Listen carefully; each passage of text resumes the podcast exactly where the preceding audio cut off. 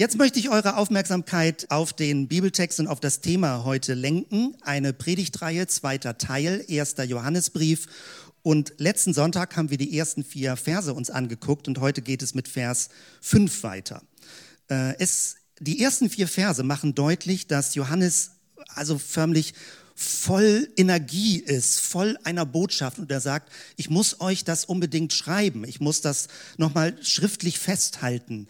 Das Wort des Lebens, Christus, ist in Hörweite gekommen. Wir haben ihn gehört, wir haben ihn gesehen, wir haben ihn angeschaut, wir haben ihn berührt, betastet. Es war eine Botschaft vom Leben Gottes. Und jetzt bei diesem zweiten Teil, den wir uns angucken werden, geht es um das Licht. Johannes verwendet ganz große Begriffe und wir werden das sehen jetzt an dem Text. Hier ist der Text, den wir uns heute angucken, 1. Johannes 1, Vers 5 bis Vers 10. Ich lese es vor. Folgende Botschaft haben wir von ihm gehört und geben sie hiermit an euch weiter. Gott ist Licht. In ihm gibt es keine Spur von Finsternis. Wenn wir behaupten, mit Gott Gemeinschaft zu haben und trotzdem in der Finsternis leben, dann lügen wir. Unser Tun steht im Widerspruch zur Wahrheit. Wenn wir aber im Licht leben, so wie Gott im Licht ist, sind wir miteinander verbunden und das Blut seines Sohnes Jesus macht uns von jeder Sünde rein. Wenn wir behaupten, ohne Schuld zu sein, betrügen wir uns selbst und verschließen uns der Wahrheit. Wenn wir unsere Sünden eingestehen, zeigt Gott, wie treu und gerecht er ist. Er vergibt uns unsere Sünden und reinigt uns von jedem begangenen Unrecht. Wenn wir behaupten, wir hätten nicht gesündigt, machen wir Gott zum Lügner. Dann lebt sein Wort nicht in uns. Ein Text, sehr kompakt. Der Johannesbrief, ich sage gleich was Allgemeines. Letzten Sonntag habe ich da nichts so im Überblick gesagt, was die Eigenarten des Johannesbriefes sind. Der Johannesbrief hat sehr starke Begriffe, die er verwendet und er macht sehr schroffe Aussagen. Also drei Dinge fallen besonders auf. Das erste ist, er verwendet sogenannte Antithesen, also vom Text her. Also der Begriff, der Begriff, zwei gegensätzliche Begriffe, um das sehr stark zu, sagen wir, die Gegensätze deutlich zu machen. Hier im Text findet ihr die Begriffe Licht und Finsternis. Oder es geht um Lüge und Wahrheit. Oder es geht um Sünden und um Reinigung. Vom letzten Sonntag geht es um Leben und um Tod. Das Leben ist erschienen in einer todesverfallenen Welt. Vor kurzem habe ich noch bei jemandem gelesen, dass er sagte, unsere gesamte Gesellschaft liebt den Tod irgendwie mehr als das Leben. Woran erkennt man das? Man kauft Dinge. Die ganze Warenwirtschaft ist ein totes Geschäft. Man bereichert sein Leben durch Totes, indem man Anhäufungen von Dingen macht, Dingen, die tot sind.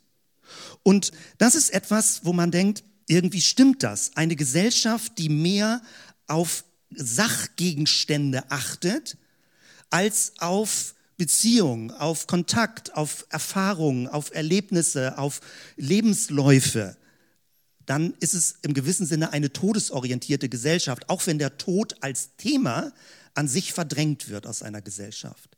Menschen, die wechseln in Richtung Konsumenten. Also unsere gesamte Wirtschaft ist darauf ausgerichtet, dass du als Konsument befriedigt wirst. Es ist irgendwie ein Todesgeschehen. Wenn man das sich mal so mit drei Schritte Abstand vor Augen führt, dass man versucht, mit toten Gegenständen sein Leben zu erfüllen, dann merkt man, wie groß diese Begriffe sind und welche Bedeutung sie haben. Es geht um Leben, es geht um intensives, um göttliches Leben, wovon Johannes schreibt. Und Johannes weiß, wovon er redet. Er war ganz dicht an Jesus dran. Das Johannesevangelium beschreibt, wie eng Johannes als Schüler von Jesus gelebt hat. Und hier schreibt er jetzt Briefe fast wie ein Vermächtnis, wo er sagt, Leute, das sind die Punkte, auf die wir ganz besonders und ganz stark drauf achten müssen. Also Gegensätze, Licht und Finsternis, Wahrheit und Lüge, Reinigung und Sünde, Leben und Tod. Später im Brief wird es kommen, dieser ganz starke Gegensatz Liebe und Hass. Es geht um Liebe. Es geht nicht um eine sentimentale Form von Liebe, sondern um eine Art von göttlicher Liebe. Und Johannes versucht zu beschreiben, wie sie aussieht. Große Begriffe. Es geht um Gemeinschaft, um Geist, um Freude. Es geht um Schutz vor Irrlehren. Es geht um Sieg des Glaubens. Und immer und immer wieder kommt Johannes, deswegen wird auch so genannt, als Apostel der Liebe auf das Thema Liebe zurück. Was ist unsere Vorstellung von Liebe? Also nicht unbedingt Erotik oder Anziehung zwischen den menschlichen Geschlechtern, sondern eine Art von Liebe, die das Leben intensiv und wertvoll macht.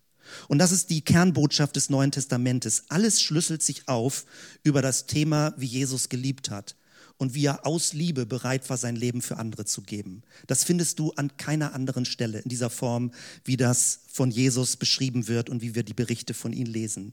Also Eigenarten des Johannes, dass er sehr starke Begriffe und solche Antithesen, solche Gegensätze verwendet. Etwas Zweites, was beim Johannesbrief ein bisschen irritieren kann und vielleicht auch ärgern kann. Wenn man die Texte liest, und wir werden das ja etwa bis zum Sommer durchgehen, vielleicht liest du ihn auch mal zu Hause für dich in Ruhe mal am Stück, dann wird man merken, Johannes macht Aussagen und liefert keine Begründung.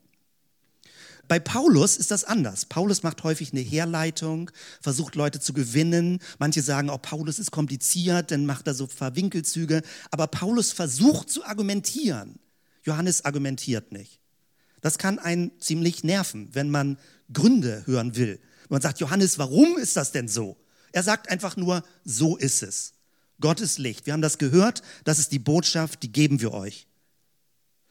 Das kann einen ärgern, es kann einen aber auch sehr inspirieren. Johannes hält sich nicht lange damit auf, drumherum zu reden. Er sagt, so ist es.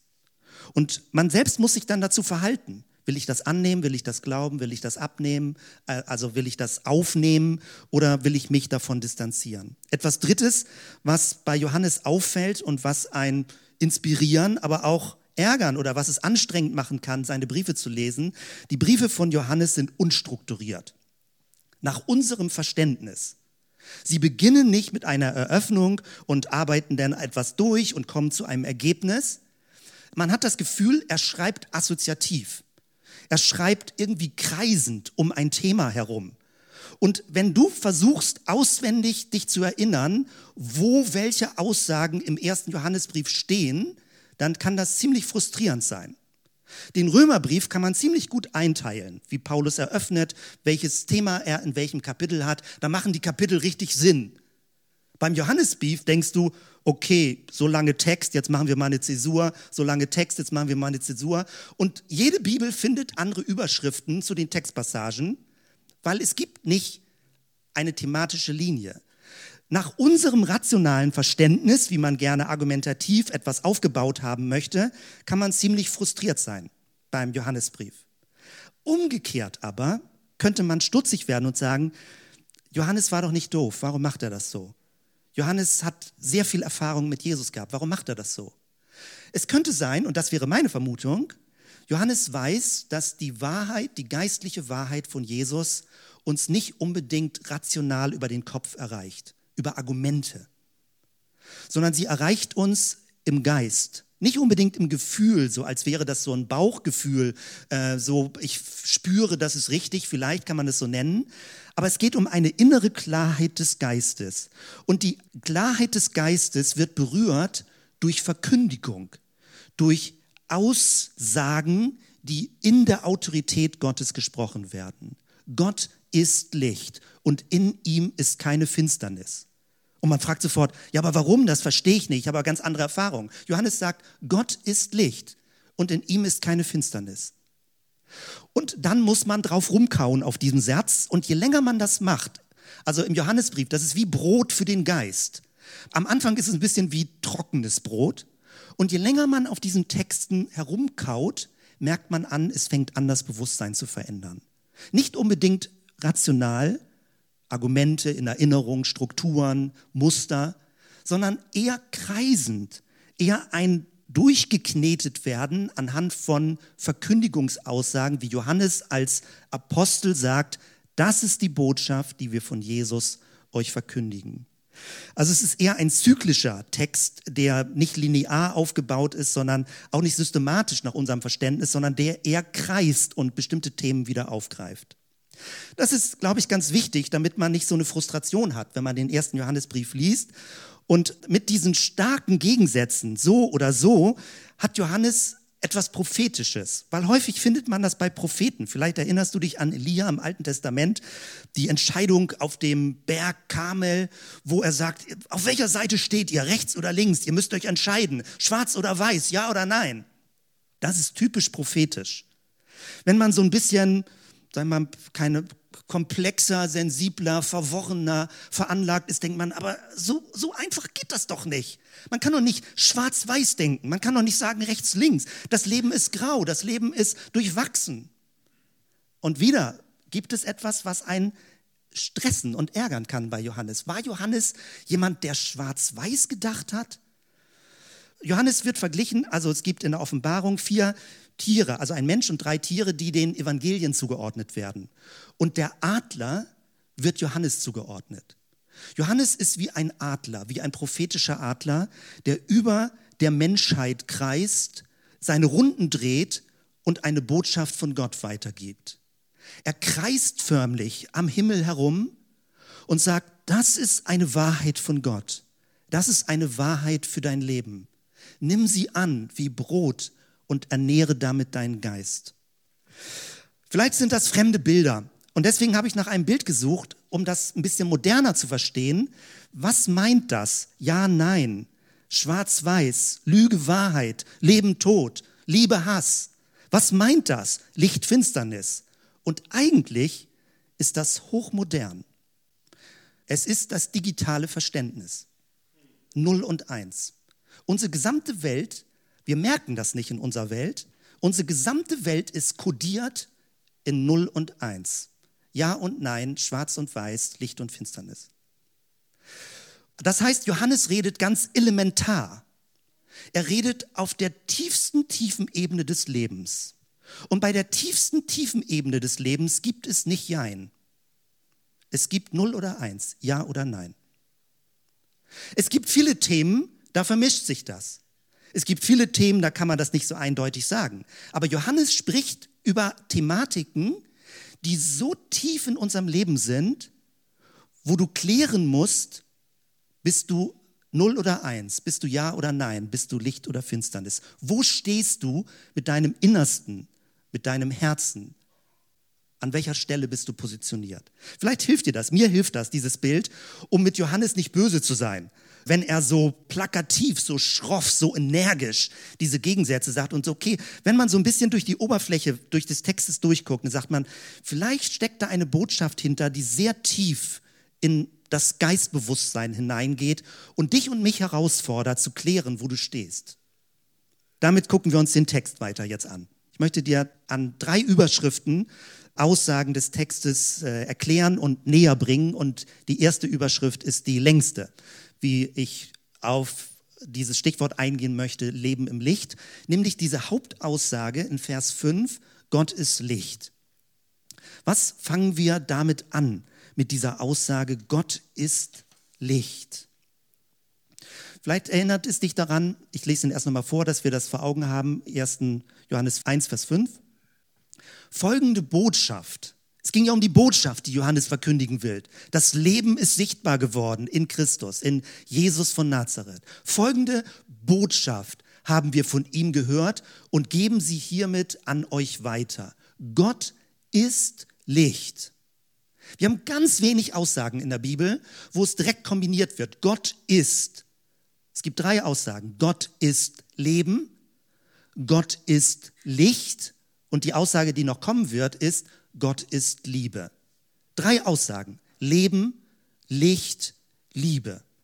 Damit verstehst du das Wesen Gottes, wie Jesus es offenbart hat. Weil Gottesvorstellungen gibt es viele. In vielen Religionen unterschiedliche Varianten. Die Kernerinnerung, wie du es dir merken kannst, was hat Jesus offenbart? Wie hat er den lebendigen Gott, den Vater im Himmel offenbart? Er sagt, Gott ist Leben, das Leben an sich ist Gott. Das Licht ist Gott. Und Gott ist die Liebe. Und nicht was Sentimentales. Also wir wollen uns mal so ein bisschen liebesmäßig fühlen. Die elementarste Form von Liebe auf andere zuzugehen und sie bedingungslos anzunehmen und nicht immer so eine Kosten-Nutzen-Rechnung haben. Was habe ich von den Beziehungen, die ich lebe, sondern positiv, unvoreingenommen, bedingungslos auf Menschen zugehen. So hat Jesus das gelebt. Ähm, das ist Gottes Wesen. Also das ist das Gott ist Licht. In ihm ist keine Spur von Finsternis. Es ist kein Schatten in seinem Wesen. Vielleicht erinnerst du dich, wie Jesus von sich das gesagt hat. Jesus hat äh, im Johannesevangelium, auch Johannes wieder, wird berichtet, Johannes 8, Vers 12. Jesus sprach weiter zu den Leuten, ich bin das Licht für die Welt. Und die griechische Formulierung ich bin ist eine Gottesaussage. Also ich bin der ich bin, so hat Gott sich im Alten Testament vorgestellt. Und Jesus nimmt das auf und sagt, dieses ich bin, bin ich, Christus, das Licht der Welt. Wer mir folgt, tappt nicht mehr im Dunkeln, sondern hat das Licht und mit ihm das Leben. Wieder so extrem starke Begriffe. Wer mir folgt, tappt nicht im Dunkeln. Man müsste das noch schlimmer sagen. Ich finde, Finsternis ist ein drastischeres Wort als dunkel. Finsternis ist richtig was, was bedrohlich Dunkles, nicht was Schönes Dunkles. Wer mir folgt, sagt Jesus, tappt nicht mehr in der Finsternis, sondern hat das Licht und mit ihm das Leben. Und es gibt auch im Jakobus-Evangelium, gibt es auch eine Aussage, die das genauso bestätigt. Kein Wechsel im Licht, Jakobus 1, Vers 17. Alles, was gut und vollkommen ist, wird von oben geschenkt, von Gott, der alle Lichter des Himmels erschuf. Anders als sie ändert er sich nicht, noch wechselt er zwischen Licht und Finsternis. Sehr, sehr mächtige Aussagen. Jakobus schreibt das, Johannes schreibt das. Gott ist Licht. Es ist kein Schatten in ihm. Es ist keine Dämmerung im Gott. Es gibt keinen Wechsel zwischen Licht und Dunkelheit. Du kannst möglicherweise innerlich sofort stocken und Widerstand haben und sagen, das kann ich mir schwer vorstellen. Wie ist das mit Gott? Hat er nicht auch eine dunkle Seite? Ich komme da gleich nochmal drauf zurück. Ich möchte dir erstmal äh, hier das beschreiben, was das bedeutet von den Begrifflichkeiten hier in unserem Text. Es gibt verschiedene Begrifflichkeiten für Leben, also verschiedene Ebenen des Lebens. Der Begriff, der hier im Text für das Leben verwendet wird bei der Einführung, ist Zoe. Kann man auch als Name verwenden, ja? Zoe.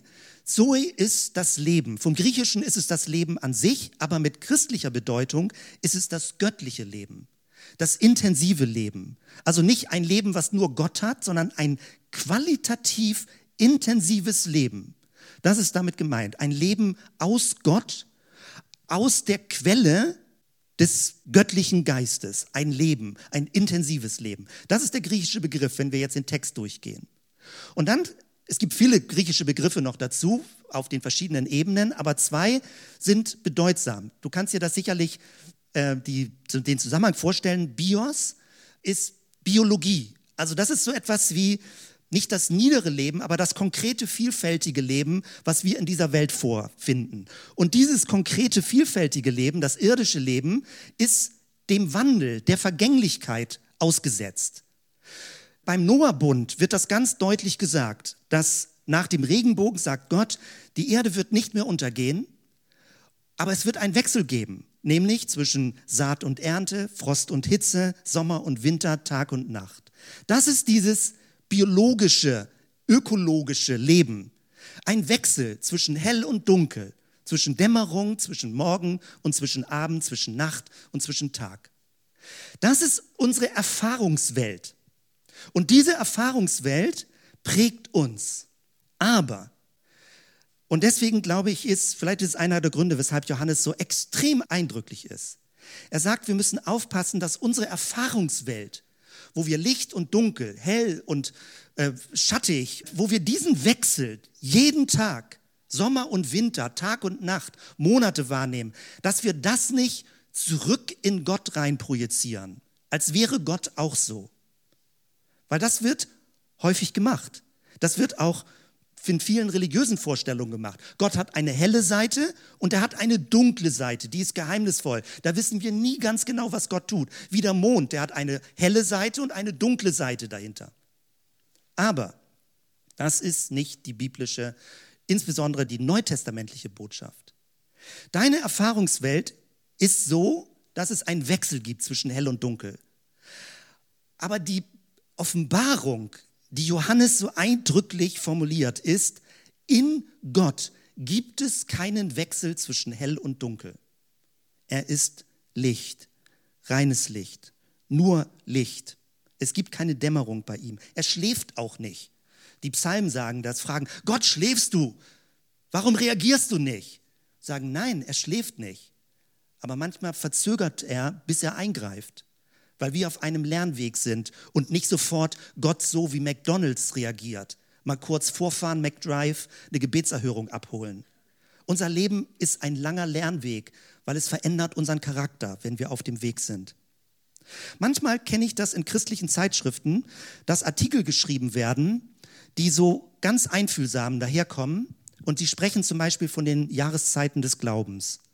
Du hast mal eine Frühlingszeit gehabt, da warst du begeistert als Christ.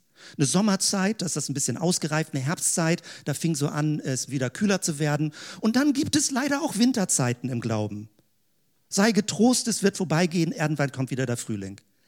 Es ist manchmal seelisch, fühlt sich das so an und unser Glaubensleben hat Phasen, Reifungsphasen, Häutungsphasen, die wir durchlaufen. Aber nimm es nicht als was Normales, dass du geistlich im Winterschlaf bist, dass du in einer Herbstphase lebst, dass alles nicht mehr so bunt ist, dass die Blätter von den Bäumen fallen, dass man depressiv wird. Das ist nicht die geistliche Welt. Und jetzt komme ich zu diesem mittleren Bereich. Nus. Es gibt verschiedene Begriffe, auch das kann man übertragen, medizinisch, deutsch. Es gibt Soma, somatisches Leben, das ist das rein körperliche Leben. Es gibt Psyche, das ist das seelische, das psychische Leben. Aber es gibt auch einen Begriff, der ganz spannend ist und der sich ganz schwer übersetzen lässt. Nus, der Sinn des Menschen. Römer 12, Vers 1, lasst euch erneuern und verändert euch durch die Erneuerung eures Sinnes. Da kommt dieser Begriff Nus vor. Was so hochspannend ist, auch in den europäischen Sprachen, der Begriff Sinn und Richtung hat teilweise eine selbe Sprachwurzel. Das heißt, der Sinn des Menschen ist die Richtung, wohin ich lebe, wo ich meine Aufmerksamkeit hin ausrichte. Das ist dein Sinn. Interessant ist, dass dieses, dieser Begriff sich so verselbstständigt hat, dass es auch der Lebenssinn ist. Der Lebenssinn ergibt sich daraus, wo du langfristig deinen Blick hinrichtest. Das ist dein Lebenssinn. Es ist das innerste Bewusstsein. Worauf fokussiert sich dein Bewusstsein? Was ist dir wertvoll? Wohin investierst du dich? Wo ist die Richtung deines Lebens? Ich finde das super spannend, dass der Begriff Sinn und Richtung artverwandt ist. Also, der Sinn des Menschen da hast du Einfluss drauf. Du hast nicht Einfluss auf dieses Bios-Leben und du hast auch nicht Einfluss auf dieses Zoe-Leben, was von Gott kommt. Aber du hast Einfluss, und deswegen habe ich das hier in die Mitte gesetzt dazwischen, du hast Einfluss, worauf du deinen Sinn richtest. Du kannst deinen Sinn auf die irdische Erfahrung richten und sagen, so ist nun mal das Leben. Es gibt Hoch- und Tiefpunkte, mal geht's gut und mal geht's schlecht. Gott ist mal da, mal fühle ich ihn, mal fühle ich ihn nicht. Du kannst das machen, dass du deinen Sinn, deine innerste Steuerung deines Bewusstseins auf das Biologische, auf das Bios richtest. Aber dann wird dein ganzes Leben genauso schwanken. Deine Gefühle werden genauso schwanken, hoch und runter. Deine Lebensziele werden genauso schwanken, mal rechts, mal links, je nachdem, was deine Aufmerksamkeit einfängt. Und in unserer heutigen Medienkultur ist das so super schwierig, fokussiert zu bleiben, weil es gibt so viele Dinge, die unsere Aufmerksamkeit wollen. Wenn du also auf diese irdische Erfahrungswelt mit deinem Nus, mit deinem inneren Sinn gerichtet bist, wirst du genauso schwanken wie auf den Wellen des Meeres. Das hast du in der Hand. Du hast in der Hand, worauf sich dein Bewusstsein richtet. Und das ist das Thema Beten. Beten sind keine Gedichte, die man aufsagt. Beten sind nicht Sätze, die man auswendig gelernt hat, womit man Gott gnädig stimmen muss. Beten bedeutet, dass du dieses Bewusstsein, was täglich hier runter gezerrt wird in die Bios-Atmosphäre, dass du dich sammelst und konzentrierst, um auf die, in diesem Bild jetzt, auf die Zoe-Atmosphäre konzentriert zu bleiben. Was ist die Zoe-Atmosphäre? Da sind wir jetzt bei Johannes. Die Zoe-Atmosphäre ist, Gott ist Licht. Gott ist Leben. Gott ist Liebe. Gott ist Wahrheit. Und es ist eine Fokussierung des Bewusstseins, dass du das aufnimmst und entweder aussprichst oder leise dich darauf konzentrierst, Bibeltexte konzentrierst. Und es ist nicht eine rationale Argumentation. Es funktioniert nicht nach dem Muster, habe ich genügend Gründe dafür, es so zu tun.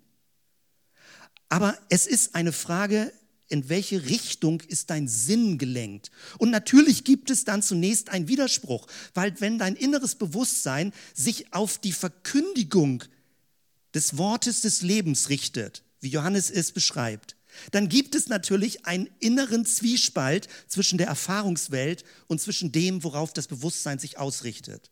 Man hat das Gefühl, äh, ich fühle das aber nicht richtig. Aber die Klarheit des Geistes ist immer vor den Gefühlen, vor den Erfahrungswerten. Eine innere Sammlung ist die Frage, worauf konzentrierst du deinen Blick? Und von dort her entwickelt sich die Richtung und die Lebensatmosphäre, in der wir sind. Auch im Widerspruch, wenn man auf der Erfahrungswelt viele negative Dinge ähm, möglicherweise gerade erlebt oder durchgemacht hat. Das als Beschreibung dazu. Also wenn Johannes über das Leben schreibt, dann meint er dieses Leben hier oben, Zoe. Er meint nicht dieses irdische, wechselhafte Leben, in dem wir üblicherweise uns mit unserer Aufmerksamkeit befinden. Jetzt gehe ich ein bisschen weiter zu einem Ah, nee, Entschuldigung, ähm, ich bleibe nochmal zurück hier, bevor wir uns das angucken, weil ich muss kurz einen kleinen Einwand aufgreifen, den ich nur kurz machen kann. Aber es ist so ein Riesenthema. Weil wer sich in der Bibel ein bisschen auskennt, würde vermutlich sofort sagen, warte mal, Gott ist Licht. Mir fallen da fünf, sieben, zehn Grobstellen ein, wo Gott sich überhaupt nicht wie Licht verhält im Alten Testament in der Regel, wo Gott äh, sehr schroff ist, wo es um Kriege geht, wo es um Rache geht, wo es um Negativsachen geht. Ich habe hier mal einen Vers exemplarisch rausgeholt, den habe ich gar nicht hier vorne, weil er so dunkel ist, aber der steht im Jesaja-Buch, Kapitel 45, 6 und 7, 6b, ich beginne mal. Elberfelder, ich bin der Herr, steht dort, und sonst keiner, der das Licht bildet und die Finsternis schafft, der Frieden wirkt und das Unheil schafft. Ich, der Herr, bin es, der das alles wirkt. Da kann man durcheinander kommen. Du hast solche Stellen im Alten Testament, vielleicht liest du schon gar nicht mehr im Alten Testament, weil du das nicht richtig voreinander bekommst, sage ich mal, sagt, wie passt das irgendwie alles zusammen? Und da kann man wirklich durcheinander kommen. Sagt, hier steht doch aber das und hier steht das. Und ich habe das beim Podcast Radikale Reformation ein bisschen ausgeführt, wie das in der Reformation nicht konsequent gelungen ist, das Neue Testament höher zu achten als das Alte Testament. Es geht nicht darum, dass das Alte Testament abgewertet wird, aber ich formuliere es ganz kurz, aber wichtig zu verstehen. Die Aussagen des Neuen Testamentes korrigieren an manchen Stellen die Aussagen des Alten Testamentes. Wenn du also sagst, die Bibel hat einen Widerspruch, würde ich sagen, ja, du hast recht. Diese Aussagen im Alten Testament, wenn so negative Aussagen über Gottes Wesen stehen, sind ein Widerspruch zu diesen Aussagen Gottes Licht. Und jetzt hat man folgende Möglichkeit. Entweder sagt man, alle Bibelstellen sind gleich wichtig, dann muss man das irgendwie zusammenkriegen. In der Regel wird dann gesagt, Gott hat so ein dunkles, geheimnisvolles Wesen, seine Wege sind höher als unsere Gedanken und äh, wir müssen das irgendwie akzeptieren, dass Gott auch so komische Dinge, also im Alten Testament jetzt angeordnet hat.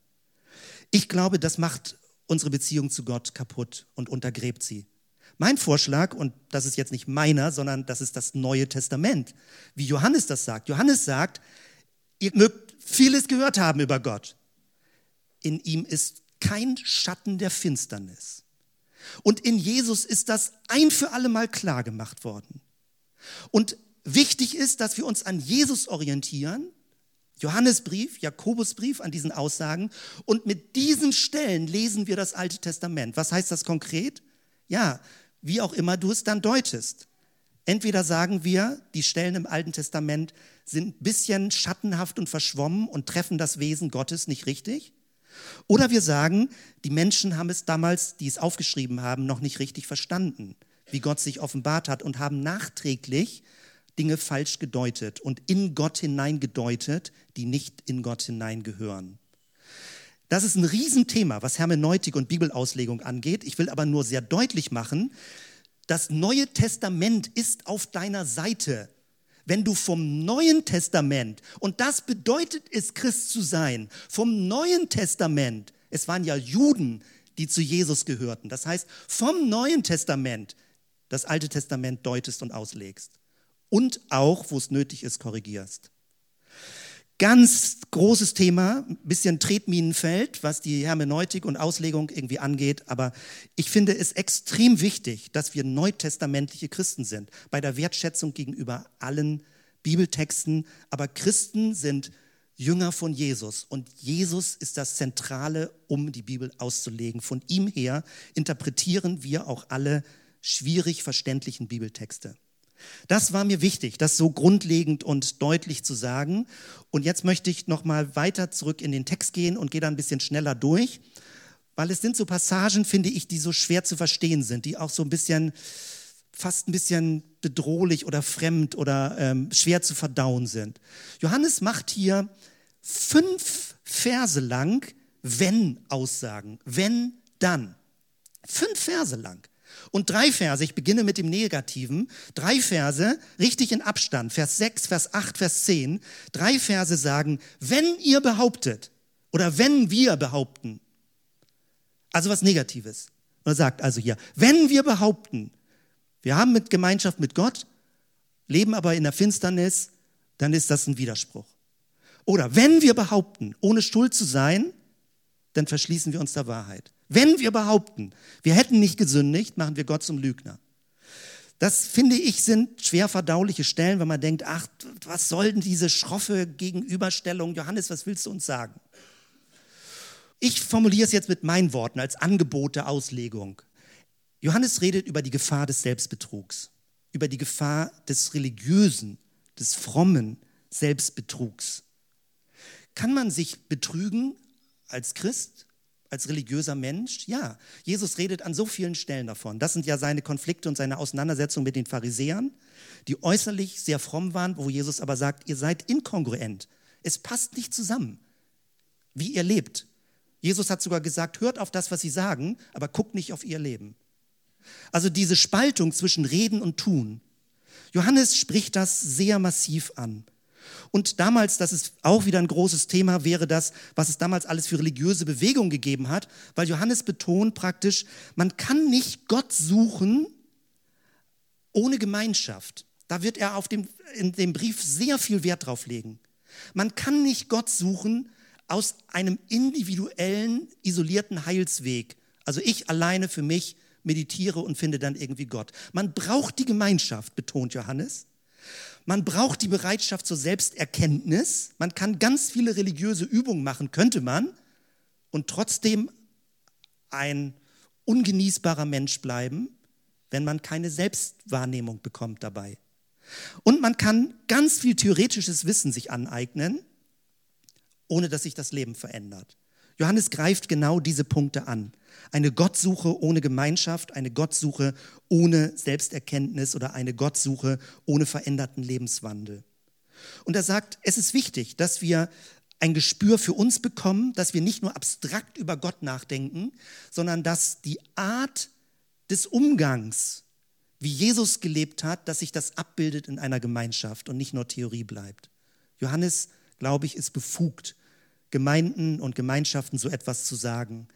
Diese Gefährdung des Selbstbetruges, weil er selbst so eng mit Jesus gelebt hat und das so aus erster Hand berichten kann. Etwas Drittes noch, und das sind jetzt diese Zwischenverse, auch wieder mit wenn eingeleitet. Wenn wir aber im Licht leben, jetzt positiv, so wie Gott im Licht ist, sind wir miteinander verbunden und das Blut seines Sohnes Jesus macht uns von jeder Sünde rein. Also Johannes geht es um echte Verbundenheit, um ehrliche Beziehungen, nicht um gespielte Beziehungen, nicht um eine maskenhafte äh, Gemeinschaft, wo man sein Sonntagsgesicht hat und ansonsten äh, denkt, niemand kennt mich sonst. Das ist, ich weiß, wie schwierig das ist. Ich will das nicht so plakativ sagen, weil man hat es gibt verschiedene Grade der Offenheit, der Vertrautheit und man muss nicht alles nach außen blättern. Aber es gibt eine Art von Versteckspiel, wo es wichtig ist, sensibel für zu sein. Und Johannes will es aber positiv sagen. Er sagt, lass uns doch gemeinsam im Licht leben, an Jesus dranbleiben, gemeinsam lernen, gemeinsam bereit sein zu hören, wo sich Dinge ändern könnten, lernbereit zu sein, flexibel, weich zu sein in seinem Innern. Hier nochmal die Ergänzung, wie das auch in anderen Briefen vorkommt. Bei Paulus, 1. Thessalonicher 5,5, ihr alle lebt im Licht, ihr gehört zum hellen Tag und nicht zur Nacht und in ihrer Finsternis. Und Paulus führt das dann weiter aus. Ich habe das hier nur jetzt rausgegriffen. Oder Epheser 5,8, auch ihr gehörtet einst zur Finsternis, ja, ihr wart selbst Finsternis, aber jetzt seid ihr Licht, weil ihr mit dem Herrn verbunden seid. Lebt nun auch als Menschen des Lichts. Aus dem Licht erwächst als Frucht jede Art von Güte, Rechtschaffenheit, Treue. Fragt immer, was dem Herrn gefällt. Also dieses Bild Leben im Licht wird auch woanders aufgegriffen und es bezieht sich auf eine konkrete Lebensführung.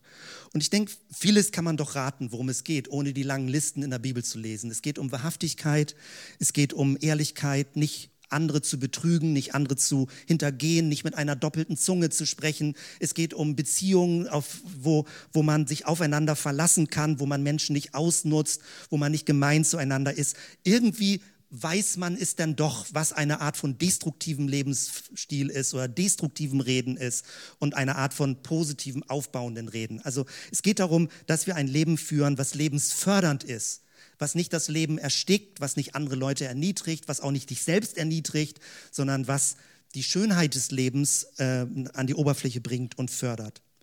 Also darum geht es. Johannes will das so schreiben, dass wir ein Leben im Licht führen.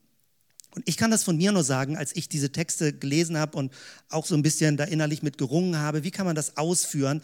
Weil irgendwie finde ich das schön, dass Johannes so pointiert spricht, aber es ist, finde ich, auch sehr fremd. Also ich, man kann natürlich immer mal so ein paar Sachen raushauen, mir passiert das manchmal auch, aber eigentlich liebe ich Differenzierung. Also ich finde es eigentlich schön, wenn man Dinge ein bisschen komplexer und differenzierter macht und nicht einfach nur so bam, so Flöcke irgendwie einhaut hier. Und das kann deswegen sein, dass wenn man solche Aussagen hört, dass sie so schroff sind, dass man sie nicht an sich rankommen lässt. Deswegen möchte ich ganz zum Abschluss, wir werden dann noch zusammen singen, ein bisschen Musik haben, um das sacken zu lassen, dir meine Version hier beschreiben und vorlesen, ähm, was bedeutet es, das praktisch zu leben. Das sind jetzt meine Formulierungen. Das ist eine unvollständige Liste, aber als Anregung. Erweitere es mit Eigenschaften oder mit Handlungen, die für dich bedeutsam sind. Das ist meine Liste, gemeinsam im Licht leben, eine Übertragung. Halte dich eng an Jesus, bleibe in ihm. Lebe in Klarheit, sodass andere wissen, woran sie mit dir sind. Sei verlässlich, Halte dich an das, was du zugesagt hast. Mache dir bewusst, dass du dich über dich selbst täuschen kannst. Du brauchst ein Gegenüber und die Integration in eine christliche Gemeinschaft. Sei lernbereit, lass dir was sagen, auch wenn es weh tut. Gehe barmherzig mit anderen um, klage sie nicht für ihre Schwächen und Fehler an. Lass uns gemeinsam auf dem Weg bleiben, unter der Gnade Gottes, nicht mit Anklagen, in Gemeinschaft, nicht isoliert und distanziert, lernbereit, nicht in Selbstgerechtigkeit und mit Lebensveränderung und nicht bloß eine fromme geistliche Theorie. Was heißt das für dich? Wahrheit und Lüge, Licht und Finsternis, Leben und Tod, Liebe und Hass. Wie würdest du das für dich übertragen und anwenden? Danke, Jesus Danke für die Zeit zusammen, für dein Wort, was so herausfordert, so provoziert, so direkt ist, uns so elementar in Entscheidungen hineinführt, wo wir stehen, ob wir bei dir sind, mit dir zusammen den Weg gehen, ob wir im Licht leben wollen. Danke, Jesus. Danke für diesen Ansporn von Johannes, für diese klare Botschaft. Gottes Licht und es ist keine Finsternis in ihm, kein Schatten, keine Spur einer Dämmerung, einer Dunkelheit in Gott. Wir wollen unser Bewusstsein darauf konzentrieren. Gott ist Licht. Gott ist Leben. Gott ist Liebe. Gott ist Wahrheit.